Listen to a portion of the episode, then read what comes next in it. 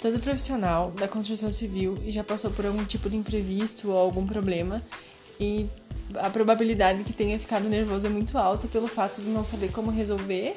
esse imprevisto, esse problema, ou pelo fato de, de se culpar por não ter conseguido prever esse erro, enfim.